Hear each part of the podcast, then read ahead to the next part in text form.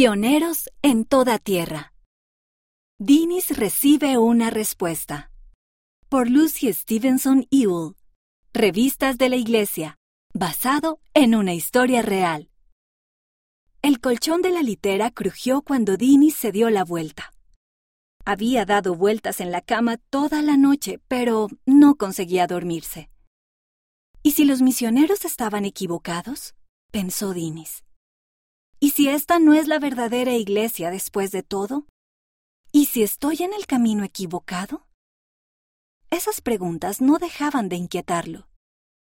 La familia de Dinis se unió a la iglesia dos años antes cuando él tenía diez años. Cuando los misioneros les enseñaron por primera vez, Dinis sintió enseguida que lo que enseñaban era cierto. Dinis y su familia fueron de las primeras personas en unirse a la iglesia en Portugal. Dinis era un pionero. Pero últimamente había empezado a preocuparse. ¿Y si bautizarse no fue la decisión correcta? Dinis no le dijo a nadie que estaba preocupado. Ni a sus hermanos, ni a su hermana, ni siquiera a sus padres. Pero esa noche era lo único en lo que podía pensar. Dini suspiró. Miró hacia abajo por el borde de la cama. Sus hermanos estaban profundamente dormidos en la litera de abajo. Dinis estaba solo. Sabía que debía preguntar a Dios si la iglesia era verdadera. Se arrodilló en la mitad de su cama, inclinó la cabeza y comenzó a orar. Por favor, Dios, dijo Dinis en voz baja. Hazme saber si José Smith realmente te vio a ti y a Jesús. Dinis ya había orado muchas veces, sin embargo, esta vez fue diferente.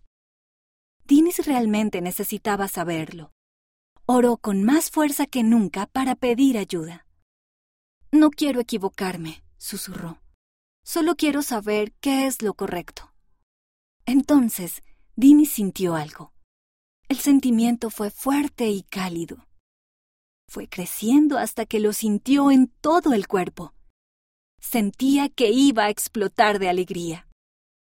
Dini supo que ese sentimiento era el Espíritu Santo. Dios había contestado su oración. Los misioneros estaban en lo cierto. José Smith, en verdad, fue un profeta. Y bautizarse no fue solo una buena decisión, fue la mejor decisión. Dini se acostó boca arriba y miró hacia el techo.